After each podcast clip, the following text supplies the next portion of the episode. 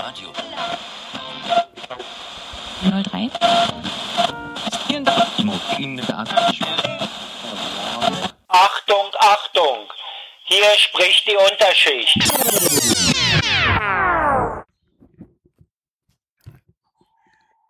Boah, volle Lautstärke.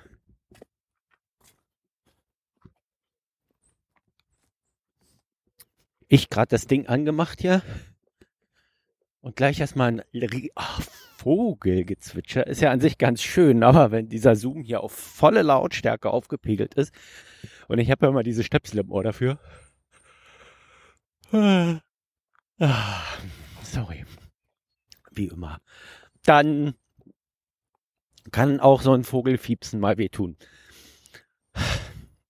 Ähm, Ich komme gleich zur Sache, weil der Park ist kurz und ich will hinten aufhören.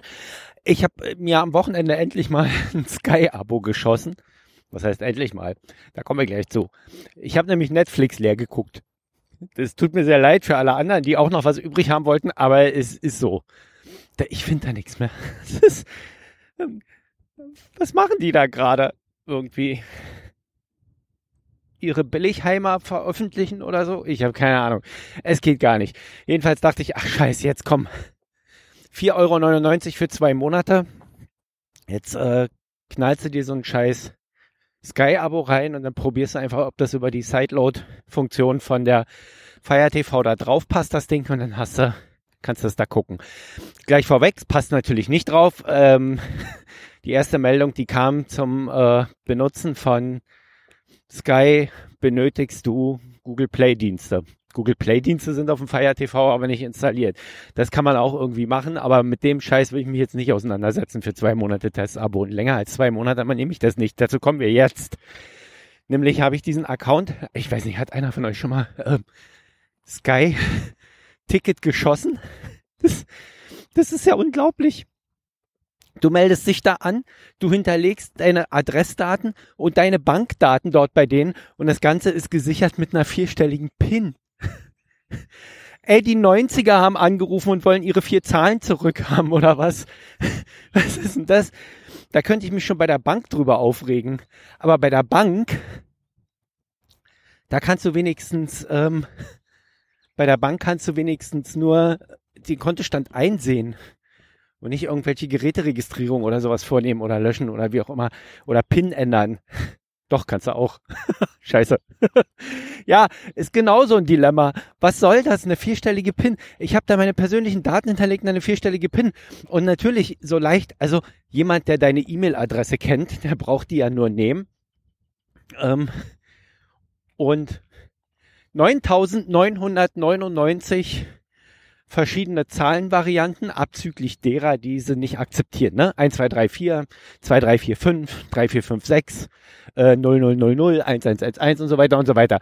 Die akzeptieren eher nicht diese PIN, das schließen sie ja gleich aus. Das heißt, das macht die Brute Force Attacke noch ein bisschen einfacher, weil du kannst ja irgendwie 30, 40 Versionen, weiß ich nicht, wie viele Varianten es da gibt, gleich mal von vornherein auch ausschließen.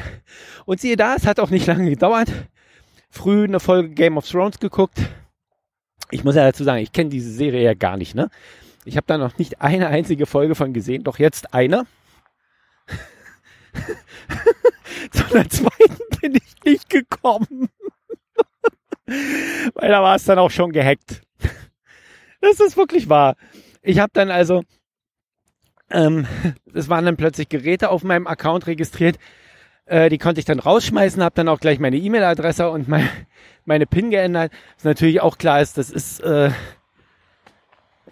so sicher wie, dass es den ganzen Sommer in Deutschland nicht regnet.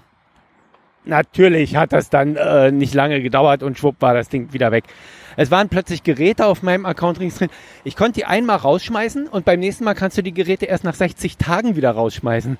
Wahrscheinlich haben sie das eingerichtet, um es den Hacker ein bisschen komfortabler zu machen, auf äh, die Daten zuzugreifen. Ich weiß es nicht. Ich meine, die wollen doch Accounts verkaufen. So verkauft man doch kein.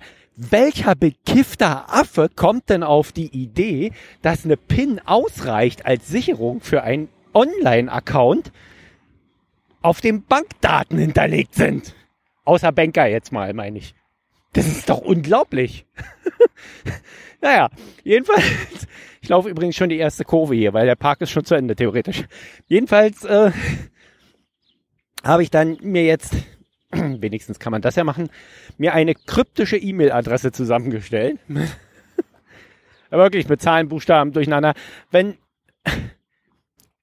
ich staune ein bisschen, dass es funktioniert hat, weil ich würde so ein, bei mir würden solche E-Mails mit, mit dieser Absenderadresse direkt im Spam-Ordner landen und gar nicht irgendwo auftauchen. Es hat aber funktioniert und äh, neue PIN, neue E-Mail-Adresse für den Login. Achso, und was, weil benutzerfreundlich, besonders benutzerfreundlich ist, was dann auch immer gleich noch passiert. Du änderst auf dem Rechner die PIN, versuchst dich dann mit neuer PIN einzuloggen.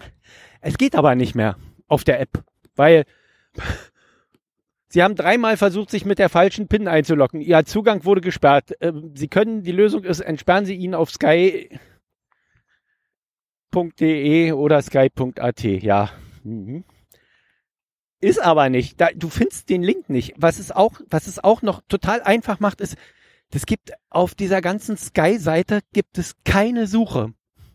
Nirgendwo ist irgendwo, wo das Wort Suche steht oder wo man eine Lupe ist, wo man draufklicken kann, man Suchbegriff eingeben kann, wie zum Beispiel entsperren oder irgendwas. Nein, das wäre jetzt irgendwie zu einfach und wäre im Sinne des Users, also dessen, der bezahlt hat. Und das wollen wir ja nicht. Wir wollen ja nicht die Interessen dessen vertreten, der bezahlt hat, sondern die Interessen der Filmindustrie. Und deshalb machen wir es ja alles möglichst unkomfortabel. Also, ich habe ja echt schon, es gibt ja so, kennt ihr das? Dieses Gefühl, wenn ihr irgendwas macht, ähm, ihr schließt einen Vertrag ab mit denen, das sind die Guten. Netflix zum Beispiel. Also bei Netflix hatte ich zum Beispiel irgendwie das Gefühl, ja, okay, die machen das alles, weil sie Spaß am, am Stream und am Filme gucken haben und gerne ein kostengünstiges Angebot für alle anbieten wollen, wo man alle möglichen Filme gucken kann. Nebenbei haben sie den angenehmen Nebeneffekt, noch Geld zu verdienen. Aber die haben Spaß am äh, Filme veröffentlichen, so am Verbreiten. Eigentlich wollten sie es illegal machen, aber irgendwie haben sie einen legalen Weg gefunden für einen Schnäppchenpreis. Da kann man das dann auch machen irgendwie so. So dieses Gefühl hat man so bei Netflix. Dann gibt es so Unternehmen, also Amazon gehörte bei mir auch mal dazu. Die war, alles war irgendwie toll und billig und Kundenservice hat irgendwie prompt reagiert und alles umgetauscht und immer war alles schön und schick und überhaupt kein Problem und so. Wo man dachte, ja, die handeln aus Spaß irgendwie an der Freude und nicht um Geld zu verdienen. Dass man ja nebenbei Geld mit verdient, na gut, das ist dann klar, das will man ja auch. Und das ist aber so der angenehme Nebeneffekt, den es da hat. Den habe ich jetzt bei Amazon nicht mehr. Und dann gibt's ja so die Unternehmen, bei denen merkt man von vornherein gleich, hier geht's nur ums Geld verdienen. Das ist überhaupt scheißegal, ob der Kunde da irgendeinen Nutzen von hat oder nicht, was man bei Sony Entertainment zum Beispiel so hat oder sowas. Ja? Da geht's nur ums Geld verdienen. Wir machen es für den Nutzer unbequemer und unbequemer und unbequemer.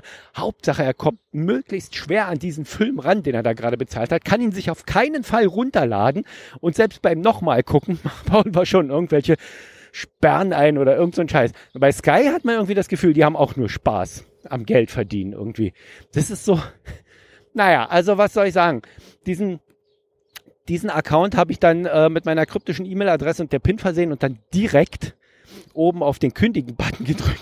Den ganzen Trollfrust in dieses Formular, warum ich denn das jetzt nicht mehr haben will, reingeschrieben und auf Abschicken gedrückt in den zwei Monaten, also die haben von mir jetzt 4,99 Euro für die zwei Monate Testabo, die kriegen von mir keinen Cent mehr. Und eins könnte man glauben, diese Kackbratzenbude ist die erste, an denen ich die neue Datenschutzgrundverordnung mal ausprobiere. Wenn die Zeit abgelaufen ist, will ich, dass die meine Daten löschen. Ey. Ich würde jetzt gern sagen, ich gehe in äh, Lidl, muss Milch holen. Aber dem ist nicht so, der Park ist einfach zu Ende. Bis dann, ciao. Das war Potthorst. Schalten Sie auch morgen wieder ein, wenn es heißt Irgendwas ist ja immer, immer.